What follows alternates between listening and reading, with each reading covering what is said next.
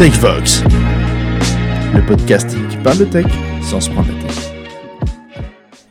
Bonjour à tous, chers auditeurs, et bienvenue sur TechVox, le podcast qui parle de tech sans se prendre la tête. Aujourd'hui, c'est un grand jour, c'est l'épisode 10 de la saison 1. Euh, ça me fait vraiment plaisir d'être là aujourd'hui avec vous parce que je pensais pas forcément qu'on arriverait jusqu'à cet épisode 10, donc c'est quand même une belle réussite. Euh, on en parlera tout à l'heure, mais c'est aussi l'épisode qui va clôturer cette première saison de TechVox euh, pour se reposer un petit peu cet été, profiter des congés et pouvoir attaquer à la rentrée 2022 une nouvelle saison, la saison 2, qui sera riche en, nouveaux formats, en, nouveaux invités. Euh, et, pas en nouveaux speakers, parce que du coup on sera toujours là, tous les mêmes. Donc ça, ça ne changera pas, vous aurez toujours la même équipe de joyeux lurons euh, qui seront autour de la table.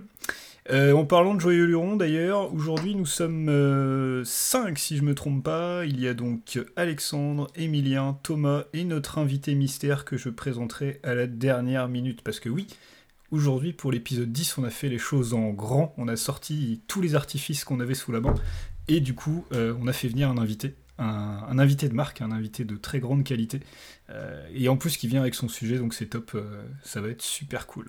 Petit tour de table, messieurs. Euh, Alex, je crois que t'as pas très bien dormi cette nuit. J'espère que tu seras quand même en forme parce que le premier sujet il est pour toi. Donc, bah, écoute, qu'est-ce que que tu peux nous dire ce matin Qu'est-ce qui te passe par la tête? J'ai été réveillé plusieurs fois par mon fils. Il y avait un monsieur qui l'embêtait. Donc j'ai fini la nuit avec lui et puis je me suis levé tôt, on va dire. Et sinon, hier, je me suis battu avec Azure AD et euh, j'ai mis en place euh, la protection d'une API web en .NET 6. Donc, euh, au bout d'une journée, j'ai réussi à vaincre le Léviathan. Excellent, victoire par KO, bien joué Alex, bravo. aujourd'hui autour de la table on a aussi Emilien. Emilien, comment vas-tu aujourd'hui? Est-ce que tu t'en sors avec tes problématiques d'installation chez nos amis et cousins? Euh, ça avance. Je dirais pas je m'en sors, je dirais que ça avance. Disons que chaque fois qu'on on sélectionne quelque chose, on a une autre surprise. Donc, euh, Mais ça avance, ça avance. Et je suis d'autant plus content d'enregistrer aujourd'hui parce que c'est le premier jour de vacances des enfants. Donc ça veut dire que d'ici quelques jours, il va se barrer chez les grands-parents. Et la semaine prochaine, les gars, je vais être tranquille à la maison. Ah, ça va faire du bien. C'est vrai que le début des vacances, c'est sympa. Excellent, merci Emilien. Et donc aujourd'hui, nous sommes aussi avec Thomas. Thomas, comment vas-tu aujourd'hui? Salut, bah, ça va bien. Hier, j'ai un peu beaucoup mangé, du, moins hier soir. Du coup, je pense que ce midi, ça va être plutôt euh, euh, svelte, quoi. Une petite omelette ou une petite salade avec des cornichons. Je pense que je vais tenter ça. Voilà. Et pour ma part, euh, contrairement à Emilien, non, moi, il va pas aller chez les grands-parents, donc ça, va être, ça va être un peu plus sport. Courage Thomas, courage. Les joies des vacances, bah, prends pas mal de cornichons, ça, ça donne des forces pour la suite. Ça donne des forces, en effet. Excellent. Et du coup, euh, bah, voici venu le tour de notre invité mystère. Donc je vais pas laisser planer le doute plus longtemps, parce qu'à un moment donné, il va bien falloir qu'on le fasse parler. On va devoir le présenter. Euh, notre invité mystère aujourd'hui, c'est Fred. Fred, comment vas-tu? Comment te sens-tu? Est-ce que tu peux te présenter un petit peu et nous dire en quelques mots euh, ce, que tu vas, ce dont tu vas nous parler aujourd'hui? Euh, bah écoute, euh, je vais très bien. Les beaux jours arrivent, donc euh, tout, est, tout est cool, c'est la bonne période. et puis, bah en fait, je vais vous parler d'un concept qui a le vent en poupe depuis quelques mois, qui s'appelle le métaverse. Excellent. Et eh ben écoute, ce sera une joie de parler du métaverse avec toi. vaste sujet, sujet assez compliqué d'ailleurs, assez méconnu et assez intéressant. Donc, on va essayer de simplifier tout ça. Eh ben c'est parfait. Tu es notre, tu es notre simplificateur aujourd'hui, c'est formidable. Excellent. En tout cas, ça fait plaisir de. Ouais, vulgarisateur, c'est beaucoup mieux que simplificateur finalement. Simplificateur, ça fait un peu euh, le mec qui arrive avec son fusil et bam bam bam bam, il simplifie quoi. Euh, cool. Bah écoute Fred, ça fait plaisir de t'avoir avec nous aujourd'hui. En tout cas, tu es notre premier invité sur TechVox et euh, le premier d'une longue série, donc c'est cool. J'espère que ça va bien se passer et que tu es content d'être avec nous. Euh, bah, pour ma part, euh, je vais pas trop parler parce qu'on euh, a déjà bien fait le tour. Moi, ça va très bien. C'est aussi les vacances et ça, c'est cool. comme je disais, je suis content d'en être à l'épisode 10. je suis surtout très pressé d'attaquer la saison 2. Il y aura des trucs super cool qui vont arriver. donc ça va être top. Allez, c'est parti, on attaque pour le premier sujet. Euh, le premier sujet dont on voulait parler, c'est un sujet que Alex nous a rapporté. C'est Alex qui voulait faire la, qui voulait faire la présentation de ce truc-là. Euh, en quelques mots, on va parler de polygamie technologique et de multicloud. J'en dis pas plus, je te laisse, euh, je te laisse nous présenter le truc. D'accord, du coup, alors le, sujet, je, vais, je, vais, introduire tout de suite. Les, grandes entreprises ont pour la plupart un écosystème numérique très varié. Et avec le temps, euh, il y a beaucoup d'architectures différentes qui, qui, qui s'accumulent dans, un, dans une entreprise, dans une même entreprise. Euh, ça peut être euh, beaucoup d'applications monolithiques qui peuvent avoir des fois plus de 10 ans à des microservices développés en mode serverless. Donc il y a vraiment un panel d'architecture assez varié. Euh, quand on parle d'architecture variée, on parle aussi d'infrastructures variées. Donc on va avoir des gens qui ont des logiciels, enfin des, applications serveurs euh, sur des sur des, machines virtuelles ou euh, sur de l'infra on-premise ou éventuellement tout va être porté sur le cloud. Donc il y a vraiment avec de nos jours, on peut avoir des écosystèmes très très complexes dans une même entreprise. Euh, il y en a qui ont eu un mauvais souvenir de la mise en place de RP. Euh, dans certaines entreprises également, euh, ils ont eu euh, la mise en place d'un ERP qui a euh, carrément vampirisé tous les process de l'entreprise. et en fait, ça les rendait trop dépendantes d'une seule et même entité, dont certaines sont encore en train d'essayer de, de, se dépatouiller. Euh, on peut penser à des grosses, euh, des grosses machines comme SAP où euh, au final l'entreprise s'adapte à SAP et, pas le contraire. Et ça demande un certain, une certaine connaissance métier, il faut connaître SAP, il faut pouvoir faire ses devs custom. Et une fois qu'on a ces devs custom, on est obligé d'utiliser SAP pour les utiliser. Enfin, donc on est vraiment adhérent à, à cette entreprise ça en a rendu certains nyctalopes tellement euh, ils, ils, travaillaient dessus, on va dire, mais euh, c'était c'était c'était vraiment une, période euh, dont on a encore, enfin on a encore des, ERP, mais euh, les gens se posent la question maintenant est-ce que je vais prendre SAP pour un tel ou tel besoin euh, Enfin bref, on va pas va pas faire le débat sur les sur les ERP ici.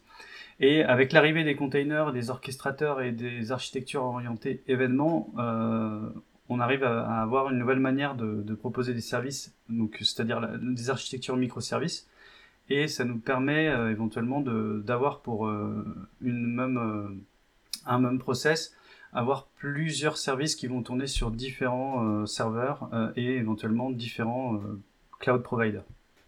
Donc la question de l'adhérence au cloud provider se pose. comme on a eu le, le, le problème avec les ERP, euh, quand on prend par exemple euh, au hasard euh, Azure et qu'on fait de, du développement serverless, on va être dépendant un petit peu de leur infrastructure et on va pas prendre notre code et on va pas pouvoir le déplacer comme on veut.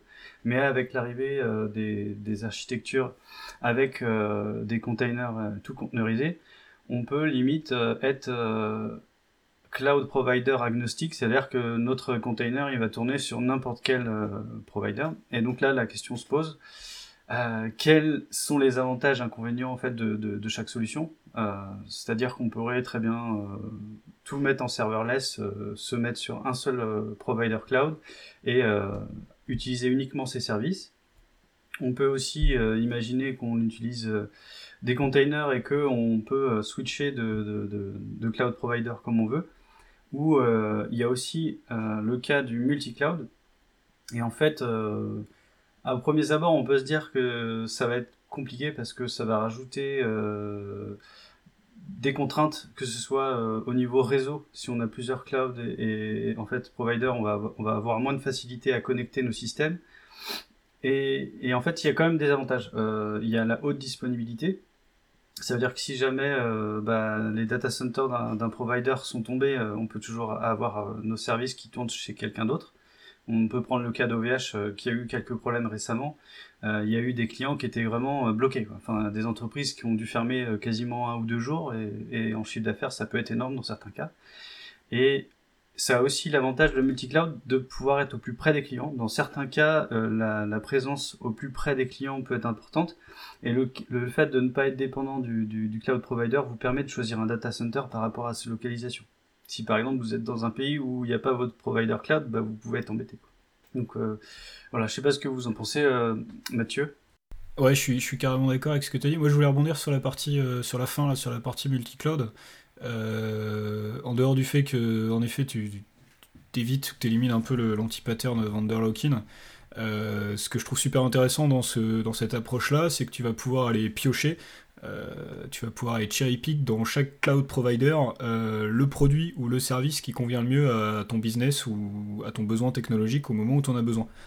donc ça c'est top parce que bah, alors, globalement ils sont plus ou moins tous au même niveau évidemment, AWS, Azure, GCP si on prend les trois plus gros. Ils ont tous, ils proposent tous PO Pro les mêmes services, mais ils ont quand même leur petite spécificité. Et si tu tombes dans cette spécificité-là, par exemple, je suis chez Azure et je cherche un produit qui n'est disponible que chez GCP, euh, bah, le fait de faire du multicloud te, te, résout ton problème parce que du coup, euh, tu peux aller piocher tes besoins où tu veux.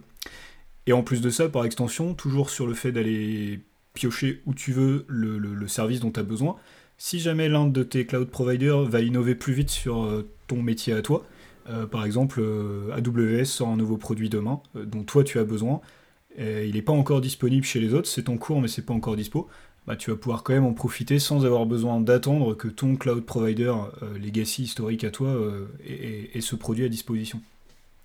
Donc cette espèce de d'agilité, si je peux dire, elle est, super intéressante en fait parce que euh, bah, tu, peux vraiment... toi, ça te, ça te met pas de barrière en fait, ça te met pas de limite et, ça c'est cool. Ça c'est vraiment cool. Par contre, qui dit euh, multicloud dit aussi complexité quand même. Hein. Derrière, moi je trouve que la, la complexité que tu, gagnes, c'est quand même un, inconvénient qui n'est pas négligeable et faut, faut se le garder à l'esprit. Hein. Les process sont différents, les technos sont différentes, la visibilité globale est plus complexe. C'est pas neutre. Ouais, je te rejoins effectivement. Il faut avoir une certaine maturité sur, des sujets comme le DevOps, le FinOps pour s'assurer d'avoir les, bah, bonnes compétences en interne, de ne pas surcharger les coûts, c'est compliqué. Je, veux juste revenir sur un truc que tu as dit, oui, tu peux aller cherry pick chez un, Alors je suis d'accord hein, sur le multicloud, je suis, je suis pas forcément le plus grand fan, je vous expliquer après pourquoi, mais c'est vrai que quand tu as besoin d'aller cherry pick un produit qui sort en avance chez quelqu'un, c'est juste top. Par contre, faut bien mettre en place une gouvernance et une vision sur le long terme pour pas justement devenir dépendant à ce service. Et finalement se dire, bah, je vais chez AWS parce que bon, le service, à la fin se dire, bah merde, je peux plus sortir de chez AWS. Sinon, du coup, tu, tu fais du multi-cloud, mais tu retombes dans le, dans le monocloud pour ton, ton service, ton produit que tu souscris. Il faut bien, faut bien avoir cette vision euh, quand tu le sélectionnes. Quoi. Après, chacun le gère comme il veut, mais il faut pas faut pas l'oublier. Euh, le, le multicloud, c'est un sujet qui m'intéresse. Par contre, je voudrais juste, euh, pour nos éditeurs, rappeler un truc c'est que, oui, c'est vrai que c'est top. Tu n'es pas allié à ton cloud provider. Un sujet que tu as abordé, Alex, qui est très intéressant, c'est la, haute dispo où euh, bah, typiquement tu mets un cluster cube qui est partagé entre GCP, Azure et, AWS. S'il y en a deux qui tombent, bah, TP pouce quoi. Tu as toujours une partie de ton cluster qui est dispo. Euh, par contre, euh, avant de se dire on va le faire, faut se demander est-ce que c'est un, vrai besoin en soi. Parce que techniquement, aujourd'hui, la majeure partie des apps, faut quand même pas se mentir, elles en ont pas réellement besoin. quoi on n'est pas Google ou Facebook. Alors, il y, a effectivement des projets qu'on a besoin, faut pas se mentir. Il y a des, gens qui ont des vrais soucis de scalabilité, qui doivent s'assurer une haute disponibilité, mais c'est pas la, majeure partie des, en tout cas de nos clients aujourd'hui. Et euh, si on veut justement réduire la complexité que ça induit, peut-être que juste en ayant un bon RPA, en s'autorisant, euh, ok, si jamais demain, je sais pas, GCP crame, on sait qu'on peut monter avec des VM chez Azure en 6 heures tout ce qu'on a ici, euh, ça peut être une, bonne alternative, quoi, au final faut, faut, c'est une question de trade-off. Faut savoir est-ce que vraiment j'en ai besoin ou pas. Par contre, si vous en avez besoin, clairement, oui, euh, il faut étudier la, solution. Ouais, je suis assez d'accord avec toi que c'est quand même un besoin à la marge. Euh, et, en, plus, tu peux, avec les options de chaque cloud provider, tu peux déjà faire des choses qui sont, qui sont vachement résilientes, vachement robustes. tu as parlé des, des, des, SRA, des PRA et compagnie. Euh, tu peux déjà faire des choses super top, tu peux mutualiser géographiquement ton, ton infra pour que euh, quand un centre de données tombe, tu, vas reprendre sur un autre qui, est géographiquement euh, éloigné. le jour où l'ensemble de l'infra Azure sera, si je prends Azure au pif, hein, au hasard, où l'ensemble des data centers d'Azure sera cramé et que tu seras obligé d'avoir d'aller chez un autre, t'es quand même dans un pourcentage de t'es quand même dans un pourcentage très très faible. Euh, donc bon. Bah, tu connais l'expression il ne faut jamais dire jamais. Ah c'est clair c'est clair c'est clair euh, non ça c'est sûr mais, mais je trouve que enfin voilà tu t'apportes quand même une complexité très importante c'est le même principe qu'avec les archives microservices. Euh, il faut, faut vraiment peser le pour et le contre et se dire est-ce que j'en ai réellement besoin? Parce que oui, ça va te résoudre plein de problèmes, mais ça va t'en poser aussi beaucoup d'autres qui sont bien plus complexes que ceux que tu as déjà résolus. Donc faut vraiment, euh, faut pas y aller parce que c'est hype, faut pas y aller parce que c'est à la mode, faut pas y aller parce que tu en as entendu parler sur un blog, faut y aller parce que tu en as réellement besoin quoi. Exactement, c'est ça le truc, faut pas y aller parce que c'est hype. Mm. Je t'aime quand tu parles comme ça, Mathieu. Donc là, là pour... enfin, moi clairement, je, je, vais totalement dans votre sens. Euh, si on me présente un projet où euh, on, demande une architecture, je vais jamais proposer euh, quelque chose qui part dans tous les sens avec plusieurs cloud providers.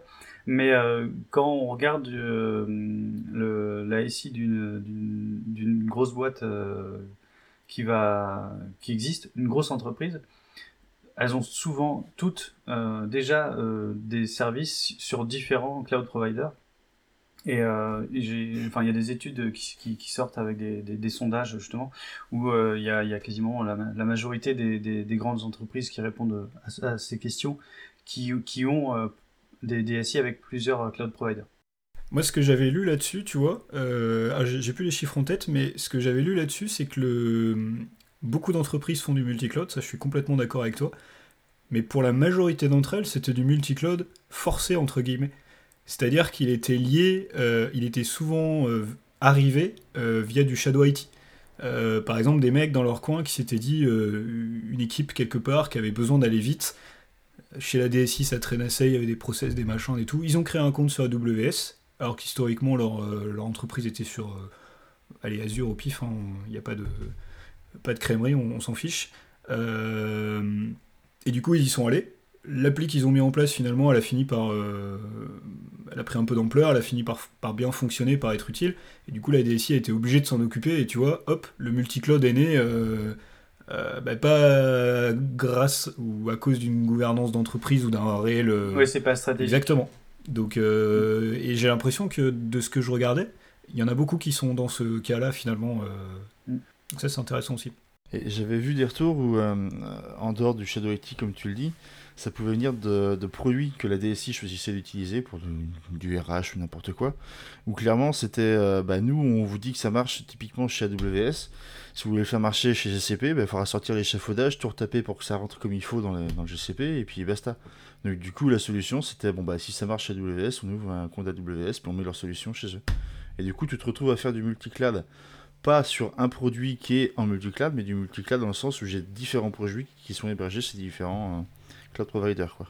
Mais du coup, pour ce, cette, ce problématique de, Shadow IT, qui doit arriver régulièrement, euh, à quel moment, euh, lorsque la solution est utilisée par un grand nombre, les personnes qui, travaillent justement à la DSI se posent pas la question bah, pourquoi ne pas remigrer vers notre cloud natif, celui qu'on a l'habitude d'utiliser c'est là il faut sortir les chameaux et, et, et, et, faire le, le, travail, quoi, enfin, faire la sélection. Mais en fait, oui, c'est à quel moment on le fait? Euh, et il y a aussi un, un problème euh, qui est le, le coût. C'est-à-dire que quand on, on, va sur euh, notre provider euh, bien aimé, euh, on a, on a des, des rapports, etc. Mais d'un point de vue d'une entreprise, on peut pas avoir de, de rapport. J'ai vu qu'il y avait des solutions comme Flexera ou Cloud Shaker euh, qui, qui, permettent de, de, de résumer, mais j'imagine que c'est des services payants, donc je ne les ai pas essayés, mais à mon avis, euh, ils se font de l'argent dessus, et puis derrière, ils vont appeler les, les API des différents clouds qu'on qu a. Mais c'est déjà un, un, frein, enfin, c'est-à-dire que dire que tu vas faire du multi-cloud, tu as un frein là-dessus. Donc euh, clairement, euh, je pense que avoir une gouvernance euh, dans une entreprise qui fait un choix de, de, de cloud provider peut être un atout de ce point de vue, parce qu'on peut contrôler nos dépenses. C'est vrai qu'il y en a plusieurs qui disaient comme avantage euh, les histoires d'économie quand tu fais du multi-cloud, parce que du coup tu peux aller chercher les prix les plus intéressants euh, du moment chez tel provider, etc. Euh, J'étais pas ultra convaincu par cet argument euh, d'économie, parce que oui, en effet, à un moment T, le service X sera peut-être moins cher chez AWS, quelques mois après ce sera l'inverse, où euh, bah, tu as besoin de trois services différents, euh, tu vas les chercher au bon endroit euh, en fonction du prix. Mais finalement, si tu rajoutes tous les coûts autour de communication, de peering et tout ça qui sont pas forcément toujours gratos, et les éventuels coûts de migration quand tu vas switcher tes environnements de, de services entre différents clouds, le soir quand tu vas te coucher dans ton lit et que tu réfléchis à ton bilan de la journée, euh, je suis pas convaincu que tu aies fait tant d'économies que ça, quoi, finalement. Euh, je, je, je, je, le voyais pas dans la. Enfin, je l'aurais pas rangé dans la case euh, avantage, tu vois. Je, sais pas ce que vous en pensez, mais. De plus, si tu prends chaque service, peut-être que le coût unitaire sur les différentes plateformes est moins cher. Mais par contre, quand tu es sur Azure, en fait, plus tu consommes chez eux, plus tu peux avoir de réduction. C'est basé, c'est basé sur ça. Donc, tu as plutôt intérêt d'utiliser euh, bah, exclusivement euh, leur plateforme. Quoi. Quand tu réserves les machines sur du long terme, non? Quand tu réserves, même quand dans ta subscription, plus tu as, plus de services, plus tu as de consommation, plus tu peux négocier euh, ah, de réduction. D'accord. C'est ce qu'expliquait le, le présentateur Microsoft. Une carte de fidélité comme à Intermarché ou, chez Géant. C'est ça, 10 services achetés, le, le 11e gratuit. Mais je reviens sur ce que tu disais, Mathieu. Oui, je sais plus si j'avais vu ça au Devox ou euh, bref. Euh, mais il y, a une personne qui avait déjà fait un règle, c'est qui disait effectivement quand vous basculez un workload d'un d'un cloud provider à l'autre, n'oubliez pas que bah, si c'est juste une VM, ça va, vous la remontez, on n'en parle plus. Par contre, si c'est une dizaine de VM avec 5 euh, ou 16 teraoctets de données à faire transiter, déjà ça prend du temps, et puis ça vous coûtera en bande passante, quoi. Donc soyez sûr de ce que vous faites si vous voulez pas de downtime, si vous voulez pas trop payer trop cher. Mais rejoint ce que tu disais, Alex, en fait. Il faut une maturité parce que clairement, il faut une gouvernance pour gérer les coûts et, et prendre des décisions qui soient cohérentes sur ce sujet-là. Après, ça reste un sujet intéressant, le multicloud. Dessus.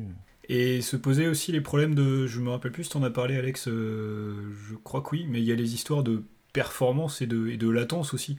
Euh, parce que qui dit euh, une infrastructure répartie un peu partout sur le, sur le globe, ou du moins dans différents data centers, peu importe, euh, dit communication euh, sur des distances qui peuvent être plus ou moins longues, et donc bah, augmentation de la latence et potentiellement des pertes de performance, parce que finalement tu vas aller chercher, on parlait de prix, on parlait de service, on parlait de plein de choses, mais si tu perds sur ces aspects-là, ça peut aussi être un mauvais calcul finalement.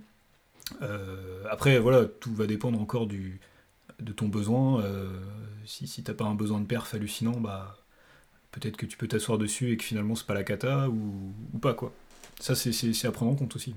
Il y a un aspect aussi dont on n'a pas parlé euh, quand on part sur des, des, solutions avec des containers et des, des choses comme ça où euh, on va utiliser beaucoup de, de librairies open source et euh, euh, en fait, euh, il y a des solutions, par exemple, pour les services, au lieu d'utiliser Insight sur Azure, on va utiliser euh, des, des, des, produits qui font de la télémétrie dans un container et qui le font nous-mêmes, qu'on va hoster nous-mêmes et qu'on va devoir mettre en place.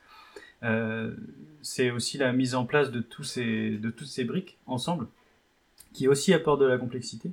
Euh, et euh, bon, après, je pense que Emilia aura des choses à, dire là-dessus, mais euh, c'est un aspect qu'il faut, qu'il faut prendre en compte parce que quand on dit que on va faire du conteneur et qu'on va pas être adhérent à un, cloud provider, il y a beaucoup des services dont on a besoin, qu'on va, qu'on va, dont on va utiliser des, des, des, outils qui, qui existent, hein, mais qui sont pas forcément simples à mettre en place et à coordonner ensemble en fait. Ça, me rappelle une image que j'avais vue sur Twitter qui m'avait fait rire, où c'était une, bande dessinée avec deux, images à droite à gauche, puis à, gauche il y avait euh, le développeur qui disait Ah, j'ai un problème, bon, je vais mettre Kubernetes en place. Puis l'image d'à côté c'est Ça y est, j'ai Kubernetes, maintenant j'ai 77 problèmes en place. j'ai trouvé ça génial parce que c'est vrai, en fait, tu, gagnes en flexibilité, mais tu as d'autres problématiques qui arrivent derrière quand tu, fais de la containerisation. Alors je dis pas que c'est pas bien, parce que je suis le premier à en pousser chez nous, d'accord hein. Mais il faut faut savoir ce que tu fais, comment tu le pousses, et il y a, effectivement des problématiques de sécurité. De performance aussi, j'ai vu ça il y a peu. Euh, ah tiens, d'ailleurs, il faudrait que je refasse un bench en interne, mais euh, un monsieur qui, qui, codait du Rust, et euh, quand il le lançait sur sa VM, le Rust, enfin, en gros, le, une API Actix pouvait encaisser 250 000 requêtes secondes, et dès l'instant où il le mettait dans Docker, il descendait à 50 000 requêtes secondes. Donc il y avait une belle différence.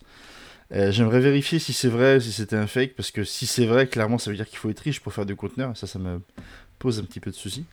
Ah, tu m'en avais parlé de ça et j'aimerais bien qu'on vérifie ensemble. Euh, ah, clairement, ouais. Parce que si la perte est aussi importante, enfin, autant faire du Silverlight, du coup, euh, c'est pas. à quoi ça servirait de faire du reste, quoi c'est, c'est, Ça n'a plus d'intérêt si tu perds autant en perf.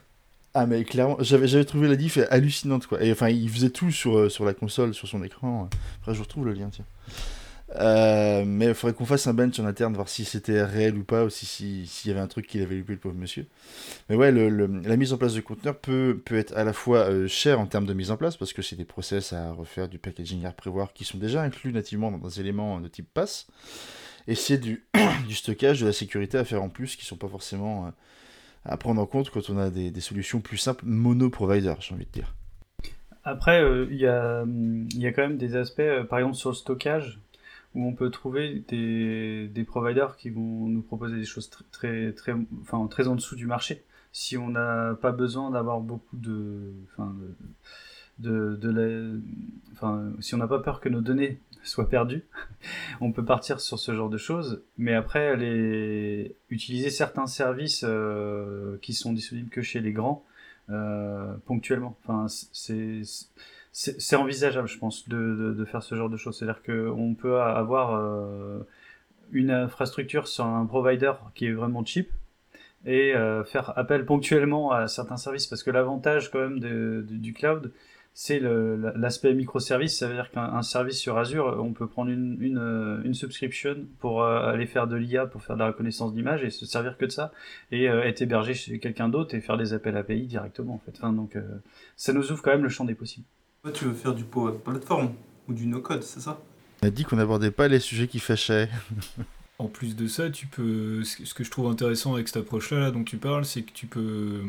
C'est une bonne façon de faire quand tu veux faire du, du lift and shift ou que tu as une infra euh, locale, on-premise, et que tu veux commencer à aller vers le cloud. Euh, du coup, tu vas te retrouver avec un truc, euh, ce qu'on appelle cloud hybride, où là c'est pas mal. Tu bah, tu gardes ton infra que tu as euh, historique, legacy et compagnie. Euh, tu, si tu as des données par exemple un peu sensibles euh, ou légalement tu es obligé de les garder chez toi, je pense au domaine médical, la finance éventuellement, ce genre de choses, mais que tu as quand même besoin d'avoir des services un peu plus innovants et que tu n'as pas les capacités de le faire en, en interne, bah là, utiliser quelques services cloud que tu vas cherry pick au fur et à mesure. Tu parlais d'IA, c'est un super exemple, reconnaissance d'image, tout ça. Là, l'intérêt est top aussi et, la, dé, la, dépendance est moindre parce que là du coup t'es pas sur un euh, t'es pas sur un besoin principal. C'est vraiment une petite feature en plus que tu vas venir rajouter parce que euh, parce qu'elle est demandée par tes clients parce que tu en as un besoin mais c'est pas critique quoi tu vois. Et ça c'est ça c'est top. Il y a un autre aspect alors qui est peut-être pas forcément dans le multi-cloud c'est le edge computing où clairement le cloud provider s'invite chez toi. Euh, je sais pas si on va avoir le... parce que ça fait déjà un petit peu de temps qu'on en parle du multi-cloud mais je pense qu'on pourrait en reparler. Ça aussi, c'est un sujet extrêmement intéressant. Tu te retrouves à hoster chez toi la partie, euh, la partie cloud que, dont tu as besoin, euh, qui, est présente chez ton fournisseur. Ouais, carrément. On pourra, on pourra en reparler, euh, parce que j'ai l'impression qu'il y, y a de la matière. Euh, Alex, tu voulais dire un dernier truc. Non, bah, je pense qu'on pourrait parler des heures justement, donc euh, on va, on va peut-être passer au, deuxième sujet, mais on, on y reviendra. On vous, le, on vous le replanifie pour la saison 2, on, on trouvera un moment pour recaler ces sujets-là, euh, peut-être de manière un petit peu plus spécifique, donc, euh, donc ça va être sympa. Cool, merci messieurs. Euh, on va pouvoir passer au sujet numéro 2, du coup, le sujet de l'invité. Donc Fred, ça va être à toi. Quelques mots, et après je te laisse la main pour parler de, pour parler de ce sujet, c'est ton sujet, donc sois à l'aise pour en parler. On va parler essentiellement du métaverse et de ses usages, peut-être un petit peu de Web 3.0, ça va un petit peu avec. Je te laisse faire, fais comme chez toi, euh... séduis-nous. Je vais essayer en tout cas. Alors, euh, je vais pas vous apprendre grand-chose, mais dans la tech comme dans la mode, il y a des tendances, il y a des influenceurs, et surtout certains qui avec un seul mot peuvent avoir de grosses implications. Donc notamment le 28 octobre de l'année dernière, un certain Mark Zuckerberg, personnage pas très connu, hein, on est d'accord, fait une annonce de taille. Il euh, y a une boîte qui s'appelle Facebook qui va devenir Meta. Alors du coup, ce changement de nom a des implications qui sont assez lourdes, notamment euh, un terme qui va revenir qui s'appelle le métaverse. Alors le métaverse, c'est quoi? Euh, Déjà, c'est pas un concept nouveau. La science-fiction, elle regorge d'exemples qui permettent de mieux appréhender ce concept.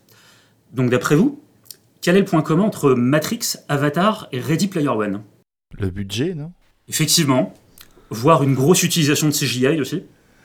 Ah, Mais c'est surtout l'utilisation d'un monde virtuel où en fait tu vas permettre à des gens de se rencontrer, jouer, travailler, se séduire, faire pas mal de choses, en fait vivre au travers des avatars numériques.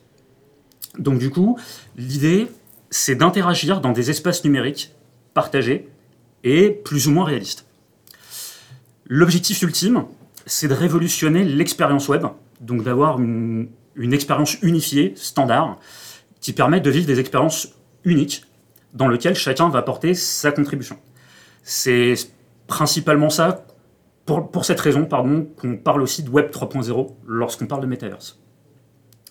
Donc cette vision ambitieuse, elle repose de plus en plus sur les différentes technologies de réalité virtuelle, de réalité augmentée, de réalité mixte. Et en plus, il y a d'autres technologies qui sont venues dans la danse, notamment euh, les crypto-monnaies, les NFT, qui font émerger de nouveaux usages numériques qui vont permettre de faire beaucoup plus de choses dans ces mondes virtuels. Alors du coup, le métaverse, quels sont les domaines d'application sur lesquels on peut penser euh, que ça intervient? Du coup, euh, le sujet qui vient assez vite, par exemple, c'est d'améliorer les conférences et les, les, les, les visio teams, par exemple. Donc l'idée, c'est plutôt que d'avoir juste euh, votre photo qui apparaît, bah, en fait, vous aurez un avatar, une, une, salle de réunion virtuelle, et puis ça vous permet de vous déplacer, de transmettre des émotions à travers, la, à travers le visage de votre avatar, et d'interagir comme si vous étiez dans une véritable salle de réunion. Dans le marketing, on peut imaginer une boutique virtuelle dans laquelle vous pourriez acheter un certain nombre de choses. Par exemple, un camembert, ça n'a pas beaucoup d'intérêt, mais pourquoi pas. Mais pourquoi pas aussi personnaliser votre look, donc tester à l'avance vos nouvelles chaussures, vos nouveaux jeans, et voir un petit peu si ça vous va. Avec les NFT, on peut aussi acheter et avoir la propriété d'objets virtuels. Donc là, je vous, je vous, laisse un petit peu toutes les, euh, toutes les implications qu'on peut faire. Euh, et puis, on peut aussi avoir un certain nombre de choses, euh, telles que l'onboarding et les entretiens pour, la, pour, les ressources humaines, ou faire des sections pratiques pour de la formation, euh, que ce soit en industrie ou, euh, ou pourquoi pas euh, des formations un peu plus théoriques, notamment pourquoi pas en informatique. Pour les serious games? Effectivement. Effectivement, c'est un peu le, c'est un peu les serious games qui ont un petit peu, qui ont mis ça au goût du jour. Alors, tout ça, c'est bien beau. C'est très, pour l'instant, théorique. Où est-ce qu'on en est? Aujourd'hui, on a peu d'applications ou de services qui, cochent toutes les cases de la définition du métaverse. On a plutôt des solutions plus ou moins, réussies euh, qui, explorent un certain nombre d'usages sur un ou deux points euh, qu'on a cités. Donc, quelques exemples. On peut citer par exemple le service Second Life, qui a été lancé en 2003, qui permet d'avoir des communautés euh, virtuelles et depuis quelques temps aussi des réunions, des conférences virtuelles aussi.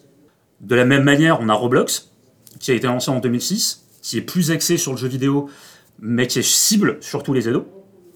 On a des, on, expériences un peu plus, euh, un peu différentes. Euh, par exemple, euh, Pokémon Go en 2016, qui est aussi un exemple de métaverse, dans le sens où on va mixer les actions réelles avec des actions virtuelles. Donc la chasse aux Pokémon en utilisant la géolocalisation, elle est réelle, donc c'est-à-dire tu te déplaces réellement, mais pour faire une action virtuelle qui va être capturer ton Pokémon dans l'application. Donc ce mix entre les deux est un petit peu ce qu'on cherche à faire en réalité mixte et dans le aussi, d'où le fait que ce soit une première expérimentation euh, qu'on peut considérer comme Metaverse. De la même manière, Fortnite, de lui-même, euh, est un jeu vidéo, mais a su étendre ses capacités en offrant des événements live directement dans le jeu, notamment un certain nombre de concerts qui ont fait, du bruit euh, lorsqu'ils ont, lorsqu'ils ont été sortis. Bien sûr, on peut citer Meta Horizon, qui est le, le nouveau réseau social 2.0 de Facebook, euh, en utilisant un vaste réseau VR pour pouvoir se connecter et faire euh, tout ce qu'on fait sur les réseaux sociaux. Par contre, à mon sens, l'expérience un petit peu unique, c'est Decentraland, qui a été sorti en 2020, qui lui par contre pousse beaucoup plus loin le concept de transaction, dans le sens où euh, il y a toute une économie interne qui est basée sur la crypto-monnaie Ethereum, et surtout, il y a tout un concept de terrain, donc c'est ce qu'on appelle des landes qui mesurent à peu près 16 mètres carrés, euh, que tu peux acheter, qui, sont, qui, ont un NFT, c'est-à-dire sont, dont tu peux avoir la propriété, et que les gens monétisent, soit par, par de la location, par la mise en place de publicité, ou directement aussi par la vente-achat de, directement de ces, euh, de, ces, de, ces terrains. Ces terrains pouvant être transformés en ce que vous voulez, en potager pour faire pousser des sacrifices si vous en avez envie, ou pour avoir des quartiers, districts spécifiques pour faire un certain nombre de choses. Je me permets, Fred, de rebondir euh, sur tes salsifis là. C'est cool les salsifis, j'adore ça, c'est super bon. Euh, moi, ça, c'est un sujet que je trouve. euh, alors, je veux pas casser l'ambiance et être trop égocentrique sur le coup là. Moi, le métaverse, j'ai- beaucoup de mal. hein. C'est un truc, je suis. On va, on va en discuter, mais je suis pas. J'y vois assez peu d'intérêt. J'ai encore pas mal de, j'ai encore pas mal de difficultés à me projeter dedans. Euh, pour deux points, le premier c'est ce, dont, c'est- ce dont tu parlais il y a quelques instants là, sur le sur l'immobilier virtuel. Euh, T'es pas sans savoir sûrement qu'il y a eu une, il y a eu des flambées absolument hallucinantes de, de l'immobilier dans le monde virtuel, au même titre d'ailleurs que dans le monde réel hein, aussi. euh, chez nous, l'immobilier augmente aussi en France. hein, les... c'est peut-être partout d'ailleurs, mais voilà, s'acheter une maison c'est de plus en plus compliqué. Euh, C'est une bonne chose pour Bouygues. Exactement, ouais, ceux qui bossent dans le TP, euh, euh, enfin dans le bâtiment au, au sens large. Mais, mais du coup, tu vois, autant pour un vrai bien physique euh, dans lequel tu vis, etc., je... c'est relativement légitime, c'est un investissement, c'est un truc dans le dur, ça va durer dans le temps. Autant dans le métaverse, tu vois, entre guillemets, c'est du vent, t'achètes euh, des pixels, euh, ta plateforme elle peut disparaître du jour au lendemain, sans crier gare, et du coup, bah, tu, tu- tu as perdu finalement ton, ton, ton investissement. Euh, tu parlais de terrain tout à l'heure de, de 16 mètres carrés, je crois, tout, tout à l'heure, les, les lands. Euh, imaginons que j'achète ça pour, pour une somme importante. Euh, demain, la plateforme ferme parce que, pour X ou Y raison, j'ai- tout perdu finalement, tu vois. C'est un truc avec lequel j'ai du mal à. Pour les entreprises, pourquoi pas. Pour le grand public, je comprends pas très bien qu'est-ce qu'on viendrait faire dedans, quoi. Pour en revenir à la Decentraland, euh, les, les landes de 16 mètres carrés, je crois que c'est des octogones ou des- heptagones, je sais plus. Mais euh, en effet, si, si la plateforme ferme, potentiellement tu peux perdre, sauf à partir du moment où tu auras l'interopérabilité. Et du coup, ce que tu auras acheté euh, ici pourra te servir sur un autre euh, métaverse, dans une autre, une autre app, etc. Alors, pour donner des éléments de réponse là-dessus, ce qu'il faut savoir, ce qu'il ne faut pas oublier surtout, c'est qu'on est, au- tout début, au balbutiement de ce qu'on veut définir comme étant le métaverse. Pour l'instant, comme j'ai dit, on a, des essais de métaverse un peu indépendants. L'idée de ce que veut faire Meta, et surtout Mark Zuckerberg, hein, pour, pour- le citer, c'est justement d'avoir une expérience unifiée, standardisée. Un peu comme le web, si tu veux, où on a commencé avec euh, chacun faisait un petit peu ce qu'il faisait. Et puis du coup, il y a des standards, tels que l'HTML, la façon dont on. les, les- les- les protocoles HTTP, qui sont venus en place, qui se sont standardisés et que maintenant tout le monde utilise et plus personne se pose la question. Euh, de la même manière, je suis sûr qu'au début, lorsqu'on a dit aux gens vous allez payer pour avoir un nom de domaine, il y a des gens qui se sont dit c'est quoi ce truc? Là, c'est un, peu, c'est un peu la même chose. C'est-à-dire que comme on est au début, pour le moment, ça nous semble un peu loufoque, parce que euh, acheter des, des octets, enfin un truc virtuel, ça nous, ça, ça nous pose un peu problème. Mais il y avait la même question avec le Bitcoin au départ.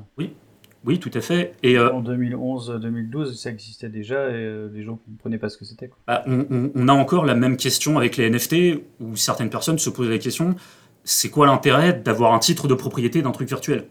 Euh, Sachant qu'en plus, dans le cas de Decentraland, comme la monnaie elle est basée sur l'Ethereum, bah, si l'Ethereum se casse la gueule, la monnaie locale se casse la gueule aussi.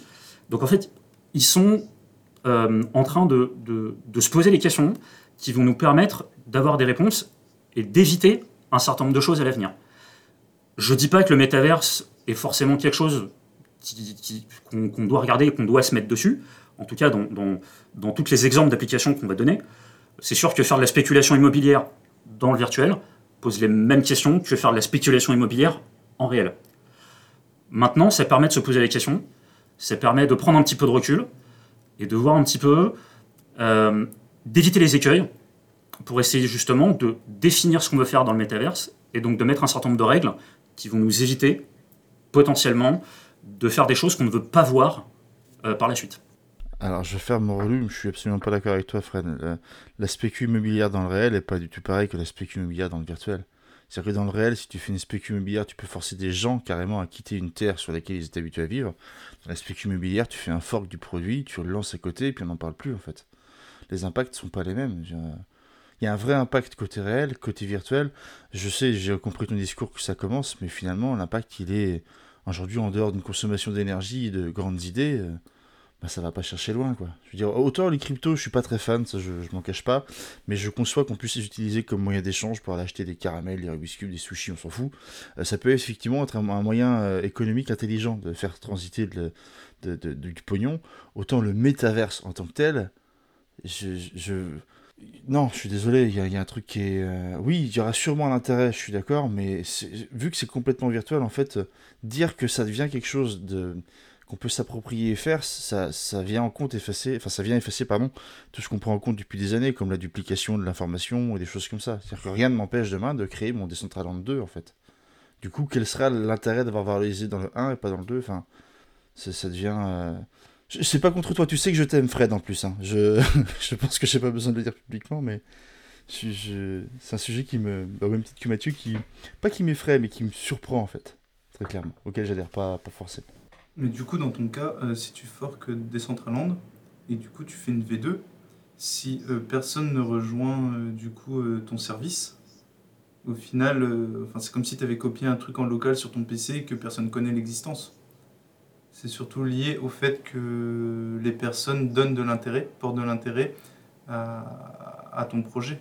Non, j'allais dire, quoi qu'il en soit, de toute façon, c'est comme disait Fred en introduction, le fait que Mark Zuckerberg, qui a la puissance de feu qu'on connaît euh, financière, euh, se lance à fond dans le projet, euh, c'est quand même quelque chose, parce que Second Life, ça existe depuis des années, il y a même eu des émissions avec des Belges sur, sur France 3 qui, diffusaient des reportages sur les gens qui les utilisaient, qui étaient assez drôles d'ailleurs. Mais le, ça va peut-être prendre une autre dimension, clairement, parce que il, il met quand même les sous derrière. Ça, c'est typiquement un point qui m'embête aussi. C'était le second euh, dont j'ai pas parlé tout à l'heure. Euh, C'est quand on parle de, Web 3.0, à la base, l'idée c'était de euh, d'offrir une expérience utilisateur plus rapide, plus personnalisée, décentralisée, et de réduire un peu la mainmise des GAFAM pour restituer le pouvoir aux internautes, en essayant de... Vous avez parlé d'interopérabilité tout à l'heure, putain, pas facile celui-là, dommage j'aurais dû l'avoir. Et en réduisant les intermédiaires, etc. Néanmoins, tous ceux qui se mettent sur le métaverse actuellement, c'est les GAFAM en gros. Euh, on a parlé de Facebook, euh, je crois que les, autres Gugus, ils y sont aussi dans l'histoire.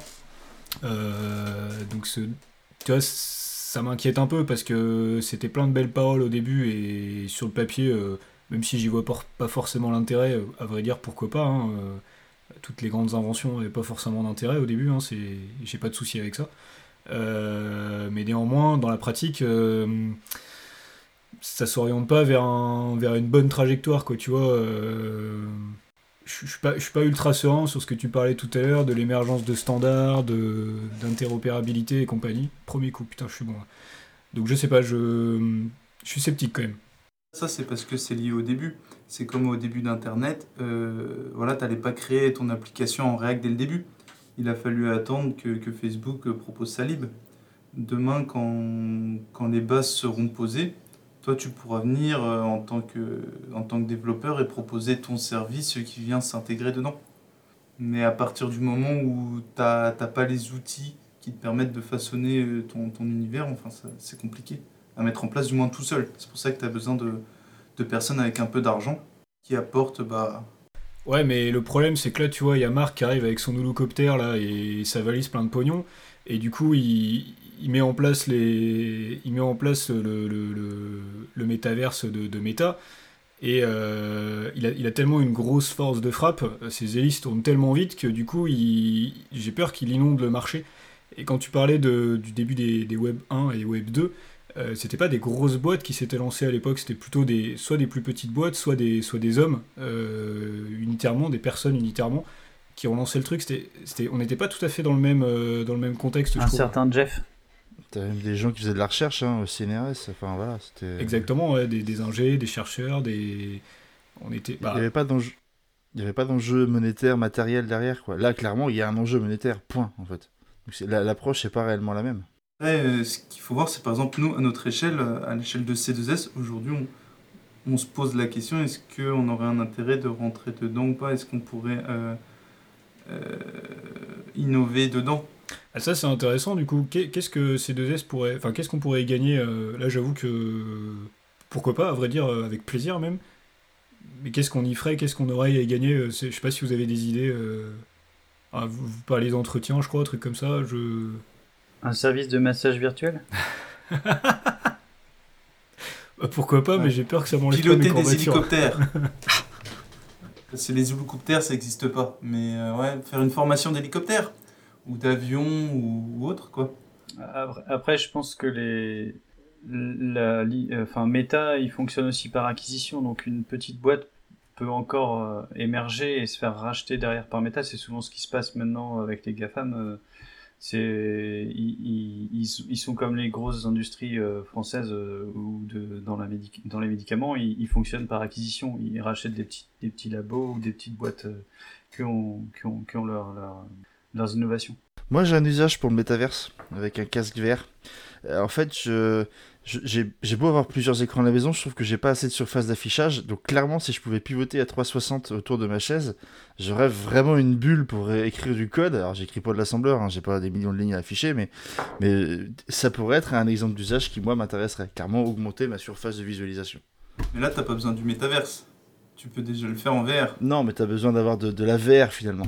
Est-ce qu'après on pourrait pas créer un métaverse dessus où on s'échange des codes à travers Copilot, tu vois, des choses comme ça?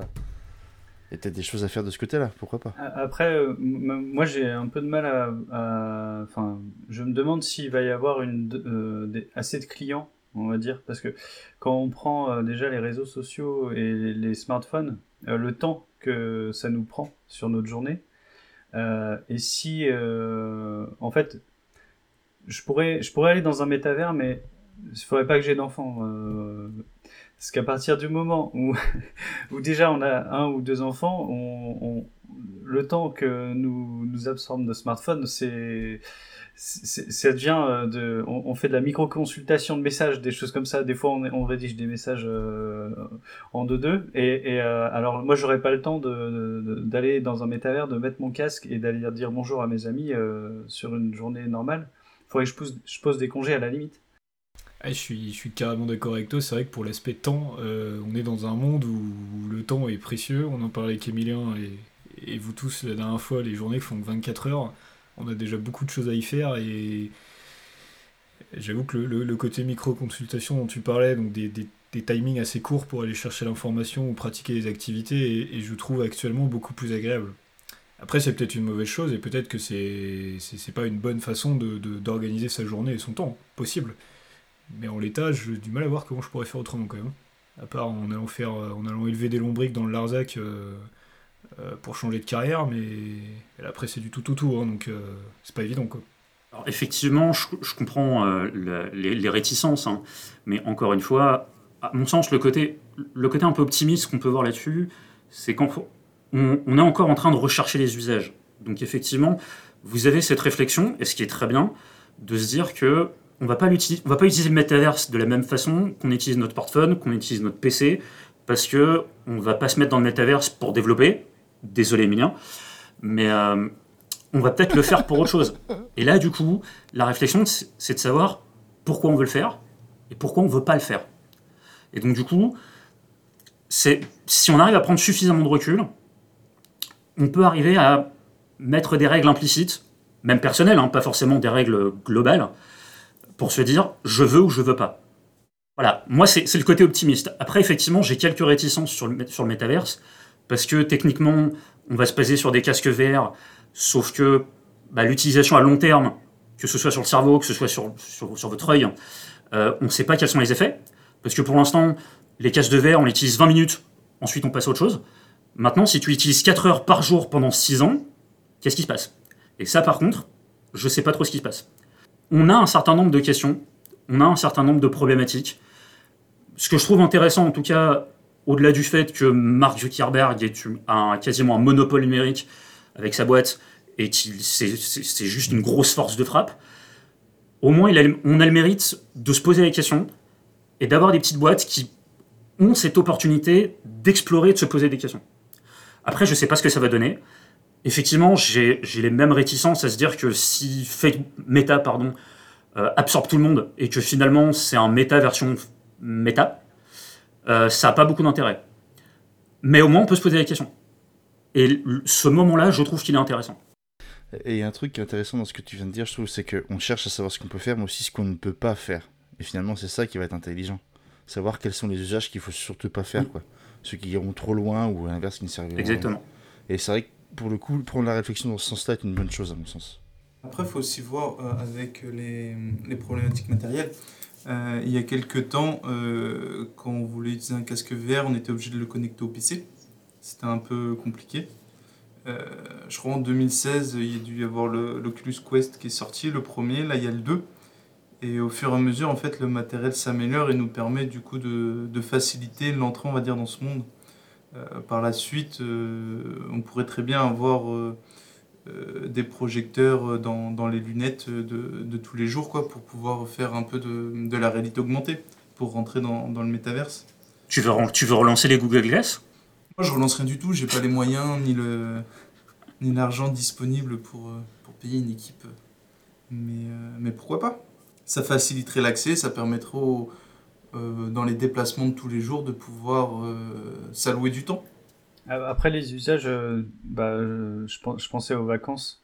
Je pense que dans les nouvelles générations, je pense pas aux gens qui sont à la retraite, hein, mais les nouvelles générations qui sont même venues après nous, qui posent déjà beaucoup de temps à jouer à des jeux vidéo en ligne, même s'ils ont des enfants plus tard euh, et qui ils continuent à, avoir ces usages, je les vois bien être clients de une semaine de vacances euh, dans un monde virtuel. euh, avec un casque, une combinaison, qu'ils n'auront pas forcément chez eux. Ça pourrait très bien être ça. Enfin, mais on n'y est pas encore, on va dire. Mais mais ce serait une possibilité. Et en bilan carbone, je suis pas sûr que ça soit pire que de prendre l'avion pour aller en Australie, par exemple.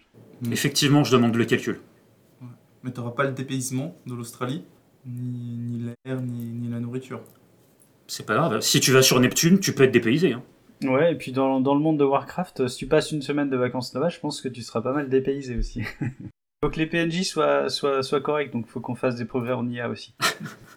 Tu pourrais être l'elfe de la nuit punk. Cool. Eh ben, en tout cas, c'était un, c'était un sujet super intéressant, Fred. Merci beaucoup. Euh, ça a généré pas mal de, pas mal de débats. C'est, c'est plutôt, c'est plutôt intéressant.